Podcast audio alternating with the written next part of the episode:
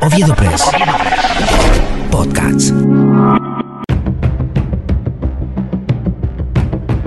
Nuevo año, nuevas perspectivas, viejas prácticas. Al cierre del pasado 2023, acompañó los primeros meses del inicio de un nuevo periodo gubernamental, el que encabeza Santiago Peña como presidente de la República de la mano del Partido Colorado, o más bien de su movimiento interno Honor Colorado, a la sombra siempre de su líder natural, Horacio Cartes. Oviedo Press. Oviedo Press. Podcast. Con la opinión de Néstor Castillo. Néstor Castillo. Podcasts. Oviedo Press. Oviedo Press. Visto está el quiebre interno existente entre los actores políticos principales del partido de Bernardino Caballero y su dirigencia, lo cual tampoco implica gran problema para Peña o Cartes, dado que la fragmentación de las fuerzas de la oposición hacen hoy posible alianzas por afuera de la ANR, lo cual robustece y brinda un fuerte respaldo a la gestión gubernamental. Sin embargo, desde los primeros días o semanas de gestión ya se han vivido situaciones que han evidenciado y corroborado que las promesas de fortalecimiento democrático, institucional y ciudadano, lejos de ser una prioridad de Estado, hoy son absolutamente avasallados por quienes nos han prometido que vamos a estar mejor.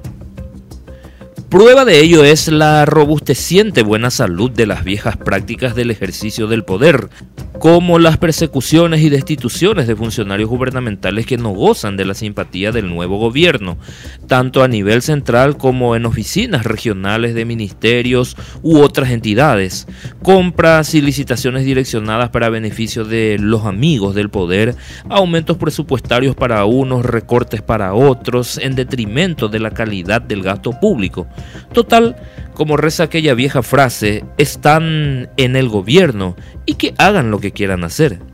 Pero la mayor muestra de la decadencia política, moral y pérdida total del pudor o respeto ciudadano han sido los numerosos casos de repartija de cargos y nepotismo por parte de quienes detentan hoy el poder, en representación de sus nucleaciones partidarias, sean estos colorados, liberales o aliados estratégicos del gobierno de Peña, todo con el objetivo de congraciarse con los favores políticos que a futuro serán exigidos a cambio de los carguitos para las hijas, los hijos, las esposas, los yernos, sobrinos e incluso amantes o leales de algún senador, diputado o alto funcionario gubernamental. Quien destapó la olla fue precisamente el presidente del Congreso, Silvio Beto Velar, con el caso de su hijo Alejandro, quien abiertamente admitía que gracias a las influencias de su papá con el presidente de la Cámara de Diputados logró ubicarlo en un cargo en el citado ente gubernamental y hay varios casos más que podríamos citar ciertamente, como los de la diputada liberal Roya Torres o la hija del vicepresidente Pedro Aliana. La lista es bastante extensa.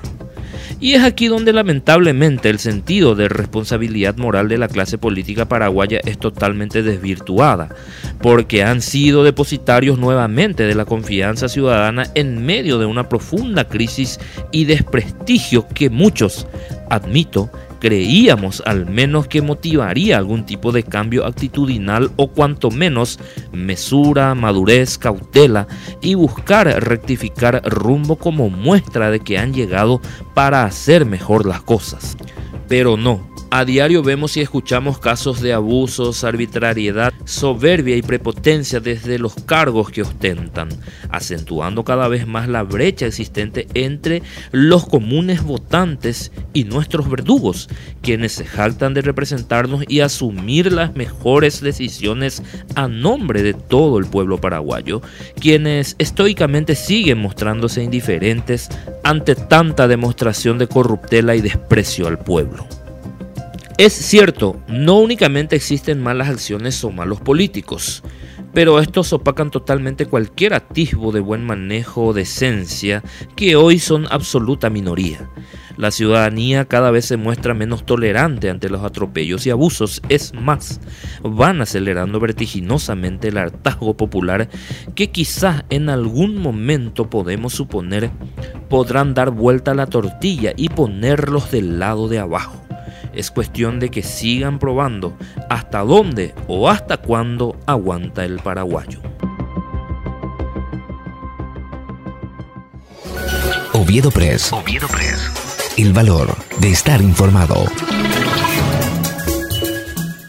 Oviedo Press. Podcast.